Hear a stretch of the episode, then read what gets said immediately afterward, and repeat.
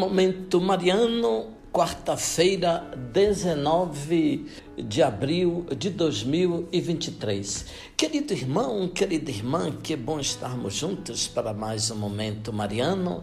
Aqui fala Dom Josafá Menezes da Silva, arcebispo metropolitano de Vitória da Conquista. Agradeço a sua companhia hoje, 19 de abril de 2023 nós comemoramos hoje o Dia do Índio. Eu trago para você, ouvinte, um trecho da nota conjunta dos departamentos de cultura e educação e desenvolvimento integral dos povos do Vaticano sobre a doutrina da descoberta, uma declaração que tem a ver com questão indígena no Brasil. O texto é de 30 de março de 2023. Leio para você, ouvinte, uma nossa declaração em favor da cultura indígena. Fiel ao mandato recebido de Cristo, a Igreja Católica esforça-se por promover a fraternidade universal e o respeito pela dignidade de todo ser humano. Por esta razão, no decorrer da história, os papas condenaram atos de violência, opressão, injustiça social, escravidão, incluindo os atos cometidos contra as populações indígenas. Houve também numerosos exemplos de bispos, sacerdotes, religiosos, religiosas e fiéis leigos que deram a sua vida em defesa da dignidade daqueles povos. Ao mesmo tempo, o respeito pelos fatos da história exige o reconhecimento da fragilidade humana e das falhas dos discípulos de Cristo em cada geração.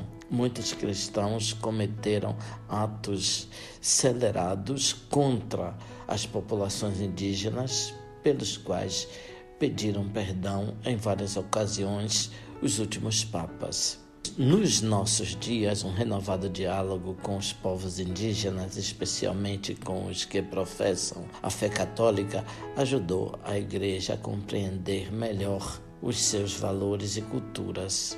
Com a ajuda deles, a Igreja adquiriu uma maior consciência dos seus sofrimentos passados e presentes, devido à expropriação das suas terras, que consideram um dom sagrado de Deus e dos seus antepassados, e às políticas de assimilação forçada promovidas pelas autoridades governamentais da época, que visavam eliminar as suas culturas indígenas.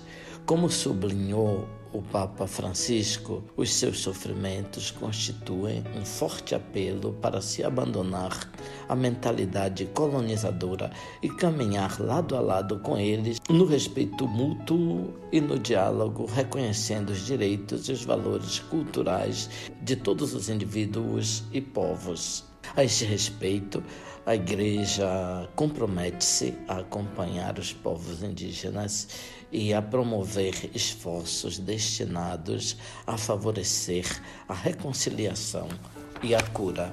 Mais recentemente, a solidariedade da Igreja com os povos indígenas suscitou um forte apoio da Santa Sé aos princípios contidos na Declaração das Nações Unidas sobre os Direitos dos Povos Indígenas. A implementação destes princípios melhoraria as condições de vida e ajudaria a proteger os direitos dos povos indígenas, além de facilitar seu desenvolvimento no respeito pela sua língua e cultura. Abençoe-vos, Deus Todo-Poderoso. Pai, Filho, Espírito Santo. Amém. Ouvinte, louvado seja nosso Senhor Jesus Cristo, para sempre seja louvado.